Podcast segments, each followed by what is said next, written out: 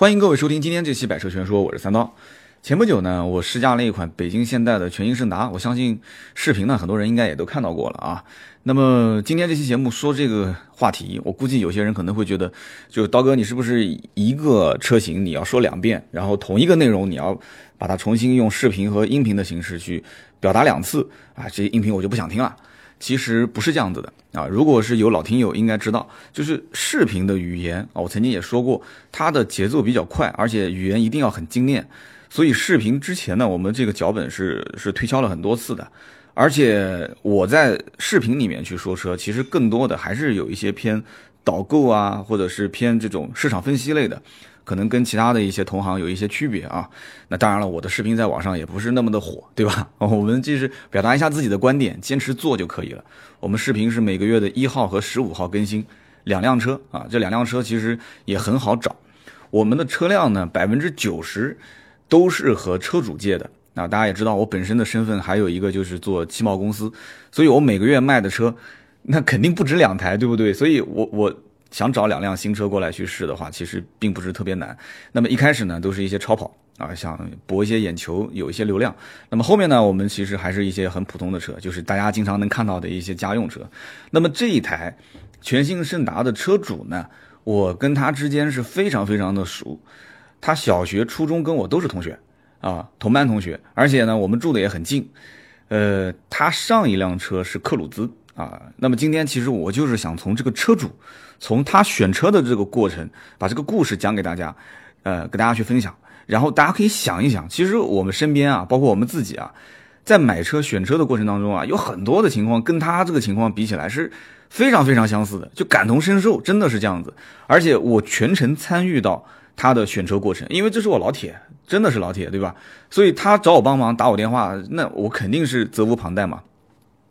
那么这个过程当中呢，就很有意思。他真正最后选择了这个全新胜达，大家应该能知道，这一定不是我当初给他推荐的车，对不对？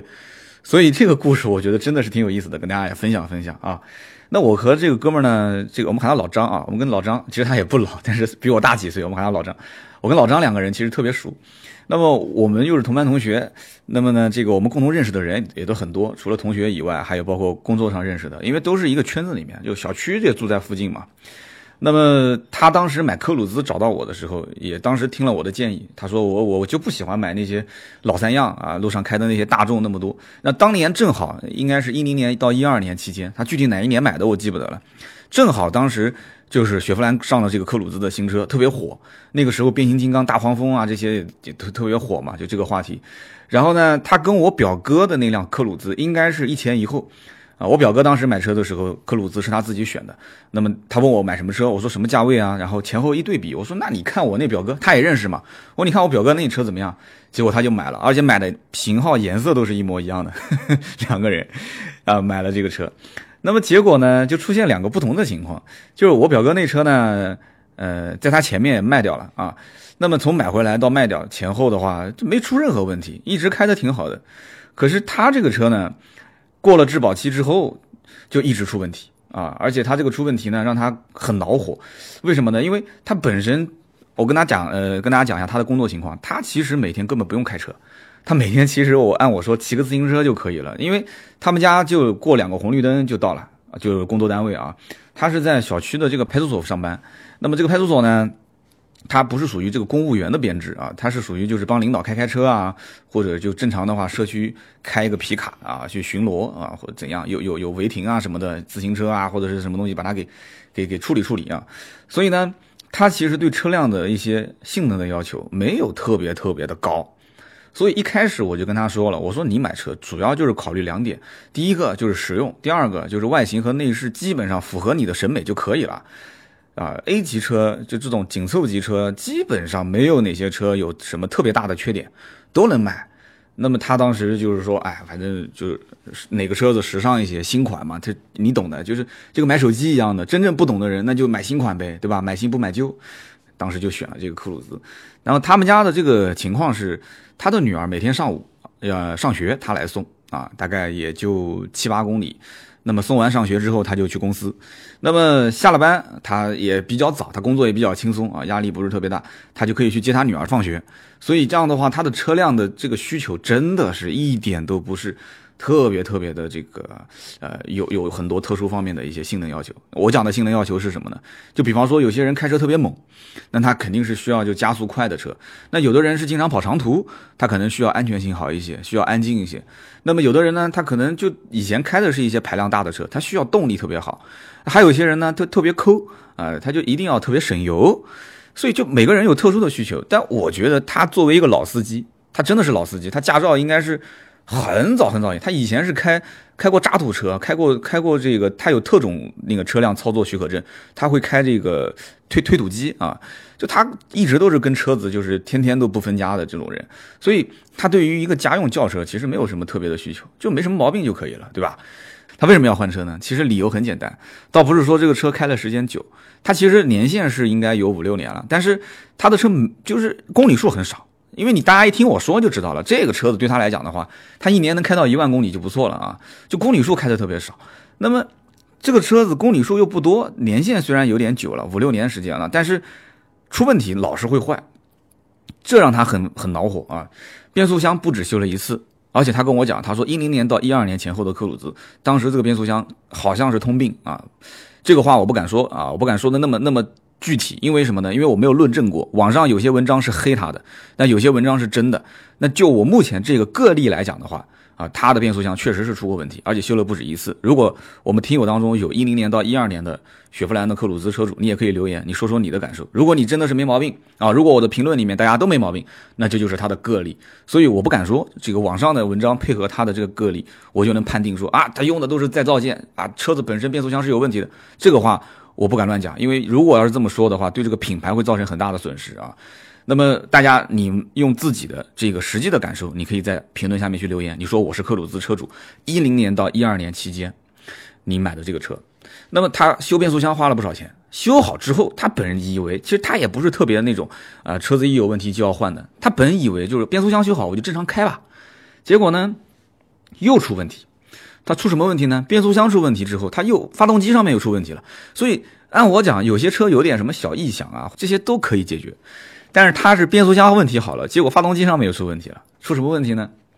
火花塞上面的点火线圈坏了，而且修了的，就是修好之后过了一段时间，它火花塞上面的这个点火线圈它又坏了。所以他修好了又又用，用了又坏，坏了又修，修了又用。然后变速，然后这个 4S 店就跟他讲说，啊，你不行的话，你你再换点其他的配件吧。就前前后后花了不少钱，4S 店又让他换这换那，他最后想了想，觉得有点不值，你知道吗？有些不值，所以他就决定要换车。他这个换车呢，大家想一想，是不是有些人也有感同身受的这种感觉？大家想，我之前说过我要换自己的车，就是 CRV 的时候，我节目里面不是也说出这样的一个感受吗？对不对？就是他这个克鲁兹好歹还是真出问题了。我当时的那辆 CRV 其实一点问题都没有啊，我只是去保养的时候，就人家修理厂的师傅就就只是说了一句：“哎，我感觉你这个悬挂好像是有一点问题啊。”所以我当时就这一句话啊，我当时就觉得哇，就心理上就有阴影了。那么当时我个人觉得啊，他的这种想法就是源于修车。以及对未来修这个车要付出的这个，这个这个金钱也好，时间也好，大家知道修车你得开过去，开完过去。如果他说今天拿不走，你还得把车放在那边，然后你这几天没有车开，就你对于他占用你的时间、你的精力和你的钱，就在这一方面，你会觉得说，哦，真的不值啊！就是我花时间和钱去用在这辆车上，我觉得每一每一秒钟、每一分钱，我觉得都是浪费，我觉得不值。就人当有这种想法的时候。啊，当有那么一点点这种想法的时候，其实，那基本上我我建议就趁早把车给换了吧。那么现在回想一下，其实也没什么，真的是没什么。你说一台十几万公里的车啊，我那个车十几万，他这个车也差不多快十万。你说风吹日晒这么多年，你再怎么保养好，对吧？零部件正常老化啊，正常损耗，这些肯定是有的，对吧？开起来不像以前新车那么整啊，就开起来那种感觉那么整，质感那么好。很正常啊，对吧？人年纪大了，这个皮都会有些松散啊。手机用久了，系统都会卡，这东西你很正常。你别说一辆车了，对吧？这么多的零部件不很正常吗？但是呢，这个哥们儿要换车的时候，他就咨询我，他说：“哎，就是哥们儿，我真的想换了啊，你也别劝我，我真换。”然后呢，这个我首先明确一点啊，我要买 SUV。我说我说你这情况，你买什么 SUV 呢？对吧？SUV 这个油耗又高，你又不天天是爬山越野的，对吧？你又不是那种就对对于路况要求特别特别高，然后要通过性特别好。啊，你别跟我说什么开个车，这个这个这个视野特别宽敞。我说你你你原来在单位里面开的是皮卡，啊，那个皮卡都赶得上公交车了，对吧？你开个皮卡，那那视视野多好，对不对？那你买皮卡去啊？我跟他开玩笑啊，结果这哥们儿真的跳槽去开公交车了啊，这一点没开玩笑，他真的开公交车去了。他换了一份工作啊，开公交。他说他开公交天天坐在车上啊，坐姿那么高，那当然了，视野也很好，那公交车的视野那绝对好。他体型又比较胖啊，他说我每天下了班啊，我坐在那个轿车里面，他说我感觉就很压抑，你知道吗？他说我我我在公交车上那个那个视野那么好，然后就感觉就坐在一个大平层里面啊，坐在个大平层，然后我一回家窝在那个轿车里面，我感觉就回到个小公寓。哎呦，这个我也不知道该怎么说好，因为我没开过公交车，所以说我对他这个观点呢，我其实是持保留意见的啊。我原来是 SUV 的车主，那么我现在是换成轿车。那我倒是觉得轿车虽然是坐姿比较矮、比较低矮，但是它开起来也很舒服啊，对不对？你我我之前开 SUV，你你什么感觉？就是你会感觉到开 SUV 啊，就人感觉好像是坐姿更高一些，视野更开阔一些，但是你感觉人是挺着的，就人那个腰是挺着的。我我没见过什么人开 SUV 是是陷在座椅里面，然后就是趴在地上开的，我很少能见到。就基本上开 SUV 座椅都调的比较高，都是挺着开，所以说你说你一公交车司机白天上班挺着开，下了班开个 SUV 又挺着开，你说能舒服吗？对吧？但是没办法，你劝不了他啊，所以我当时劝他买轿车，他不听。那人就是这样嘛，对不对？就是他咨询我，那是因为他可能对于我在车就是新车选车方面，我了解的资讯可能比他略懂一点。可是就你怎么劝他，他坚持要买 SUV，那怎么办呢？对吧？我不就一直在讲嘛。换车的需求一开始是起于理性的，可是真正你买车刷卡的时候，你真正就是因为感性才会刷出去那张卡买到那辆车。那按我的想法就是你要买就买呗，对吧？那我就问他，我说你预算多少钱？他说二十左右啊，二十万。他说反正按他的意思左也不太可能了，因为你既然你愿意掏出二十万，你多掏个一两万块钱，他肯定愿意啊。你让他少花一两万买个档次低一点的，这个多数他一般人是不愿意的。我当时就建议他，我说你既然是二十嘛，那你就看看那些日系老三样啊，你不是要省心吗？对吧？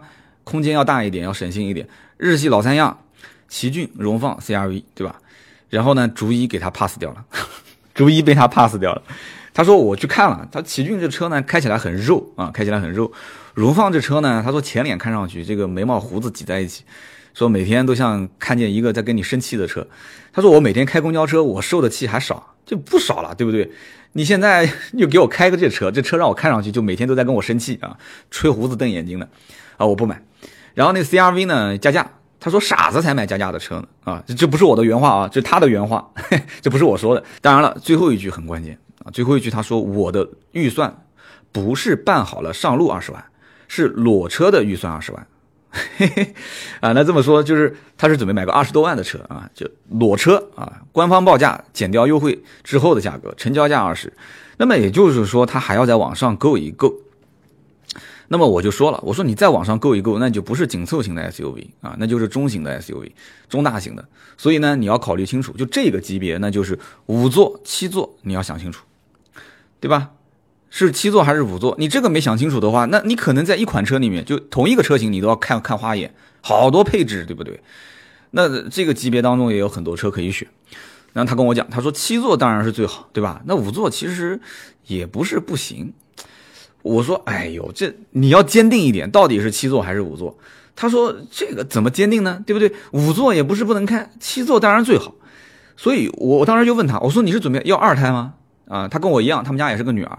我说你是准备要二胎吗？他说我我不是要二胎。我说那你要七座干什么？对吧？你们家情况我也了解的。你原来一辆五座轿车，你有多少时候是五座啊不够用之后还要再两辆车的？然后他说这个我基本上没有遇到。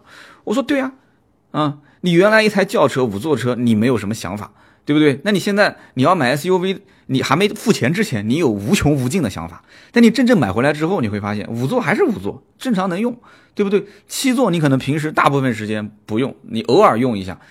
他说：“对呀，我偶尔用一下。”我说：“那你看，你不就是典型的那种，你可以不用，但是不能没有的心态，对吧？可是你有了这个心态，你会发现，七座的 SUV，你要是锁定在这个位置里面，你能选的其实范围是比较少的，对吧？那么你要是这样讲的话，那七座 SUV，我觉得那就两台车，一个锐界，一个汉兰达。我觉得这两个车你根本就不用看了，你就就就选就可以了，对吧？锐界跟汉兰达，那基本上选了肯定不会错嘛，对不对？经典车型。”但就只不过你可能预算要稍微超一点啊，锐界、汉兰达，你起步预算肯定都要二十多万了，对吧？二十二三万，你再往上那就更贵了。这两个车就属于你买了应该不会后悔，你卖的话应该也不会亏太多啊，经典车型。那么这哥们儿当时哎呀就很纠结，他说那那我去看看吧。结果他看完之后回来跟我讲，他说你小子忽悠我。我说我怎么忽悠你了？他说这个车哪哪是二十多一点，他这车稍微看得上眼的配置。都将近三十万了，我说那我又没让你买高配，他说那低配能就配那比我以前那车甚至配置还要有的地方稍要低，他说你能忍吗？他说我忍不了，我说那你看什么配置？他说他看的是七座两驱豪锐版的锐界，就等于二十九万九千八嘛，就这个车打完折也要二十六七万啊。他说你看我超了多少？他裸车预算二十，你给我推荐一个二十六七的，然后我就说我肯定买这么高的配置，虽然说也对。七座的这个两驱豪锐是锐界卖的最好的，他说汉兰达就更别说了，对吧？汉兰达他买的他看的那个四驱豪华，就是我之前视频评测的那一辆七座版啊，也是二十九万多啊，而且还不优惠，没有优惠，然后还要加价啊，他不讲了吗？他不说了吗？加价都是傻瓜，对不对？要加一万多块钱装潢，他说我肯定是不考虑，所以这两个车他不考虑，他就 pass 掉了。然后他最后为什么看上那个全新胜达？其实我当时我在想，我说你车子就算买回来。对吧？你真的能做七座吗？哎，我不知道他是跟我赌气还是怎么回事啊。他买完回来之后，第一个星期他就开了一辆车，就开那个全新胜达，就六个人一起去了趟上海啊。然后回来还跟我算账啊，还跟我说，他说你看对吧？这个动车一个人去一百三十多，回来一百三十多，两一个来回两百两百七，两百七。我现在车上六个人啊，六个人六个人加在一起是一千六百多，那么还不含市区，对吧？你要如果说坐动车，你市区要是打个车什么的，那你可能还要再花钱。这这一趟回来，我省了好几百，省了好几百。当时我就说了，我说对，你是省了好几百。我说可是，第一，你开车累不累？啊，你你你你驮着六个人一路去上海，开着车累不累？第二，你挤在后排的人，你有没有问过他的感受啊？第三排，你有没有问过他的感受？第三，你这车开了几个小时？坐动车花几个小时啊？等你开到上海，人家坐动车都已经到目的地了。第四，你算的账是没错，但前提是这是在没有违章的情况下啊！你要万一要是哎，他说啊，你这个这个乌鸦嘴，我说这个大家都是兄弟啊，这东西你在上海开车你知道的对吧？又是限外地牌，就各种什么高价，各种时间段，对不对？然后路边违章停车这些，停车成本又很高。我说这个你别你别跟我算这个东西啊，反正我是肯定不会开车去上海的啊！你就是七座车，就哪怕 MPV 啊，我也不会开车去上海的。这个个人有个人的价值观啊，我我我们可以。尊重他的观点，但是我持我的保留意见啊。然后当时我就说了，我说你呢，真的不要死盯着七座啊。我说你其实五座也可以啊。那么我当时就推荐他，我说你五座你可以看看昂科威这一类的车，你不是要大一点嘛，对吧？昂科威当时广告是什么？就什么东西都比别人多百分之十啊。那这车内饰档次，你以前开的是一辆 A 级车，一个普通的家用轿车，你现在。换到那个昂科威，我说你进去看看内饰，你再开开这个车动力啊，你的预算二十多，你勉强也可以买到二点零 T 了，呃，可能也会超一点点。他跑过去看了一圈，他跟我讲，他说兄弟，他说我我走进这个别克 4S 店我就浑身难受。我说你怎怎么就浑身难受呢？他说我进到这个别克 4S 店啊，他说我感觉我就是进了雪佛兰 4S 店。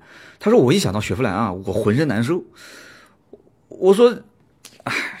我说你你当年你不能因为你雪佛兰克鲁兹那车修了几次之后，你就把所有的美系车都一棒子打死，对不对？他说真的，他说我现在真的我对美系啊，我是心理上是有阴影，特别是对雪佛兰。他说别克雪佛兰在我看来其实就是一个品牌。他说我我不买，我肯定不买。他说我也知道这车不错，性价比也还行。他说他说我我真的我不考虑了，他就没有买啊，没有买这个昂科威。好。其实大家没有发现一件事情啊，我给他的建议这些，他到目前为止是一个都没采纳，而他心里面其实这个坎啊，说来说说去，一个就是美系车之前的克鲁兹是伤了他的心，那么其次，之前七座的 SUV，我给他推荐这几个，确实啊，你要真想买到配置还不错的，他的预算又不够，所以这个无形之中，其实给他最终选全新胜达这个车，我其实不推荐他买韩国车啊，但是选这个车，他前提是他自己已经把很多的全新胜达的竞争对手啊给排除在外了，他自己其实已经把它排除在外了。那么我我就当时在想，我说。这个他不买昂科威，呃，不选别克这个品牌，不选美系，源头是在于雪佛兰这个车，当时他开的过程中，体验就体会各方面都不是特别好。这不就跟我当年，其实我在节目里面也说过，大家知道，我买手表的时候，对吧？我被那个欧米伽，就欧米茄的那个销售员深深的伤害了一下。结果我心里面到今天为止，我还是觉得。就是说，欧米欧米茄这这个表呢，外形就那个钢带的外形，八五零零的那个系列啊，机芯，机芯也很经典，外形我其实打骨子里还是挺喜欢的。但是当年的这一段小插曲啊，到现在为止，我说个大家不爱听的话，我走过欧米茄的这个店，我都觉得我看到那些销售，我都觉得恶心。真的，就虽然说可能也会有一些卖欧米茄的销售是那种服务特别好的啊，但是这种看人下菜碟啊，就是。怎么讲呢？就是这个，就根据你的穿着打扮、谈吐、气质来判断你能不能买得起。这种我也是做销售出身的啊，我心理上也是有阴影。那他是对商品本身，我是对于一个服务，我对这个品牌来讲的话，我是伤了心啊。所以说，我们俩其实有有有一点这种，就是感同身受的地方啊。就有人讲说，买车不就是买个工具吗？对吧？买手表这个东西不也就是买个工具吗？有的时候是这样子的，但有的时候他买的也是个心情。对吧？就像逻辑思维这个罗振宇当时在年会上讲的，他说以前是琴棋书画烟酒茶，是吧？说那个时候买的是这个东西，现在是什么？琴棋书画烟酒茶买的是那种环境，那一个美好的时间、美好的片段啊。有的时候是这样子，你留不下美好的片段，这个商品很很有可能将来啊，就就跟你永远是失之交失之交臂了。所以当时我回头细想了一下他的这个感受，我好好的分析了一下，我发现是对的。我发现是对的，就是你要切中切中他的真正的需求的点。你说你要真的手表，你要说走时精准啊，千分之一秒的这个误差，那你就去买一个卡西欧的电波表不就行了吗？我也有一块那个电波表，每天晚上你把它放在靠近窗户的地方，那时间天天都是北京时间。但是你你戴这个表，你只能是运动的时候戴，对吧？你穿一个正装西装笔挺的，你戴个电波表，戴一个运动表，这不像样啊。所以呢，我也就不去劝他，我说那这样吧，你自己去看吧啊。南京有一条大明路。江宁有一个东齐路的 4S 园，你到大明路呢，从西走到东，最多花你一天时间啊。你去江宁呢，你就围着那个园区转啊，你逛起来也很方便。结果呢，这哥们儿就看上这个全新胜达了。这个他看上这个全新胜达也很有意思。他进门的时候他就发现啊，他搞团购。这韩国车大家知道，你不团购哪个买呢？对不对？优惠幅度就，他是几乎真的是脱了裤衩在卖啊。那么我就想到当年我表弟买那个起亚 K 五。这个你看上韩国车的人，你会发现你基本上是拉不回来的啊！就因为这个韩国车的设计也好，还有这种就是他带你去试驾，你开完之后就就第一印象会比较好。就有的时候你看那个韩剧，就是哎呀，这韩剧一看就风花雪月啊，男男女女啊，就感觉就是那种就。你你跟他说谈钱就很俗的那种感觉，你知道吗？但是那个那个片段里面又各种各样用钱在给你堆出一个高富帅，用钱去堆出一个富家千金，但是你就不能谈钱，谈钱就是就是伤感情。谈谈钱的话，这个韩剧就没有那种意境了，就至少给我这种感觉。这韩国车它其实也是这种感觉，就他喜欢上就喜欢上了，你怎么说你劝他也没有用啊。就像你你可能喜欢上一个女孩。就别人怎么跟你讲说这女孩不干净啊，她生活不检点，她跟谁谁谁这这都睡过，那你你你你你会你会骂她？你说你再这么讲，我以后跟你不当兄弟了啊！然后你跟他讲，他们家庭背景也很复杂，他他怎么样怎么样，陷入爱情的你，就是你会觉得他就是个宝啊！外面的人都是在诋毁我们，都是看不惯我过这么幸福的生活啊！就你怎么说都没有用。啊，就很多女孩不也是一样吗？对不对？就别人认为这是个渣男，但他把他当成是个宝。当然了，就我不是说全新是男啊，我这个比喻可能不恰当啊。就有有对于现代车主伤害的地方，对品牌伤害的地方，我在此道个歉啊。就我是觉得这个比喻是在这个环境里面说出来，应该讲还是还还是比较贴切的啊。就这个车具体怎么评价，我在视频里面已经有非常详细的解读了啊。其实开起来还是感觉挺好的，动力上也够用。二点零 T 带这么一个车，怎么可能不够用呢？对不对？然后整体的调教是偏运动的，然后这个车的空间，呃，如果不把第三排用起来的话，我觉得后备箱空间、后排空间都还行。但是它的短板也是非常非常的明显啊，就包括它的内饰给人的廉价感，包括它的配置上面啊，某些方面就是不该有的配置。就比方说有一些可能别的车顶配才会有的，哎，它这车上有。但是有一些，比方说副驾驶的电动调节，它都二十多万的车，它没有，所以就给人感觉很奇怪，它还是没有切中，就是中国人真正想要的一些东西。所以说，这个车对于这个车主来讲，他把它买回来了啊，他买回来最终是选了全英胜达。当时进店的时候，也是起初是因为这个店的一个团购会，他会觉得说，哇，这个团购怎么优惠这么大啊，让他开始对这个车有一点点感觉。二十三万多，打完折二十万，二十万正好在他的预算，裸车二十嘛，就很巧，正好裸车二十。完了之后呢，这个基础上再加上销售说过了这个村没这个店，价格史上最低，后面不会再有了。我带你去试驾一下吧，这个车配置怎么怎么样啊？其实你要看这个车大小，它是介于他们家的就现代的一个呃也很畅销的车，就是全新途胜啊，新途胜，它是介于途胜跟。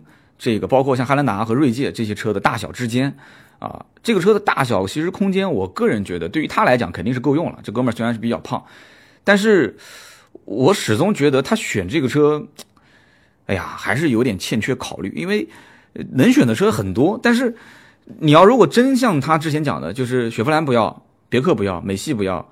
那么再贵一点的我不要，然后日系的老三样他也看过了，他觉得要不就动力太肉，要不就觉得说啊我的预算还要再多一些，我可以再买更贵一些的，所以，我我也不知道该怎么劝他了。就这个东西他看上就看上了，虽然我之前也说了，全新胜达啊这车也就是一一个月也就买个卖全国啊也就卖个三四百辆，不是一个很畅销的车，但是结合这么大的优惠，对于他这样的一个个体来讲的话。他就在这个点，他看到了这辆车，他觉得说这个车就适合我，所以我觉得没有办法去跟他去说这车，我我不知道该跟他挑什么缺点。你要知道，你说的缺点，难道他不知道吗？啊，内饰的那些什么塑料的质感什么比较廉价，他不知道吗？呃，底盘悬挂比较硬，他这么个老司机，开车年限比我还长，他能不知道吗？他都知道，就我不用再费任何口舌。我帮他去搞定价格就可以了啊！你要问他说你为什么看上这个车，他觉得说就是价格合适，对吧？然后大小也合适，配置我感觉也挺高的，我觉得还行啊，就一句还行就定了。那么我这买就买吧，那我剩剩下来最后一件事情就是我帮他去搞价格去了，对吧？搞定价格，结果我跟南京几家这个北线的 4S 店一打听，就发现他们家大客户的价格还没有展厅价格好，这个是很奇怪的事情啊，就是后来想想也不奇怪。就是北京现代的这种品牌，它现在就是不能走大客户。你要知道，走大客户一般都是我们不加装潢，甚至不买保险，甚至啊不在你们店上牌啊。当然了，呃，我们尽量是保证在本店上牌，本店去买保险。但是我肯定至少要把装潢砍掉一部分。你要不然的话，你说一个走大客户的经销商，你跟展厅价格就没有差别了，对吧？那这又是我的兄弟。但是很明显，北京现代的大客户他搞不定这些事情啊，大客户的价格。跟展厅价格就从裸车价上来比，比不过，真比不过啊！所以这个北京现代的展厅的优惠幅度非常大啊！所以这哥们儿逛了两两家店之后，他也不比了，他说价格还挺好的，那我就买了吧。后来我就说那就买吧，反正也不也不亏啊，优惠三万多也也也差不多了，你总不能优惠四五万吧？这哥们儿后来就提了这辆车，反正这辆车的具体评价呢，大家就可以上我们的微信订阅号啊，搜索。百车全说可以去看，而且我们各大视频网站，包括汽车之家的车家号也好，B 站也好，A 站也好，秒拍也好，都能看得见。你只要搜“百车全说”，都能看到这一段视频。我今天呢，其实这二三十分钟啊，就讲了一下，就这个哥们儿在整个买车过程当中啊，大家也看到了啊，我是全程陪同的啊，我是全程陪同的。可是这个故事告诉告诉我们什么呢？买车这件事情千人千面啊，你看我，我全程辅助他去选车。但是你觉得我我真正起到什么作用呢？我给他任何意见他都没采纳，甚至最后我帮他砍价，我还遇到了这种就零售价格和批发价格倒挂的情况啊！这哥们儿最终虽然说，呃，他也上牌费花了几千块钱，买了一个踏板啊，买个踏板也花了几千块钱，但是我也告诉他，我说这是 4S 店的利润，你你可以跟他再砍一砍，但他跟我讲，他说我砍不下来了，然后他说他优惠幅度确实也很大，哎，他买就买吧，反正也要用啊，买个踏板交了个上牌费。所以呢，这个节目呢，今天这一期，我觉得啊，就对很多人买车应该是会有一些启发的。就是说，真的是千人千面。你像我，我全程辅导他，最终他还是绕了一圈。其实我不辅导，他自己去逛，他还是有可能会选这个车。好，反正今天这期节目欢迎大家收听啊，感谢大家的陪伴。如果大家有什么想法，听我的节目有什么想交流的，就欢迎在我的节目下方留言和互动，我也会回复大家啊。转发和点赞是对我节目最大的支持，也希望大家去看一看，就是我去啊拍摄的我这哥们儿的全新胜达的这一期视频，在我们的微信订阅号“百车全说”上，你去搜一下就可以看到了啊。查看历史或者是点左下角的视频。那么谢谢大家啊，感谢大家的陪伴，我们下期接着聊，拜拜。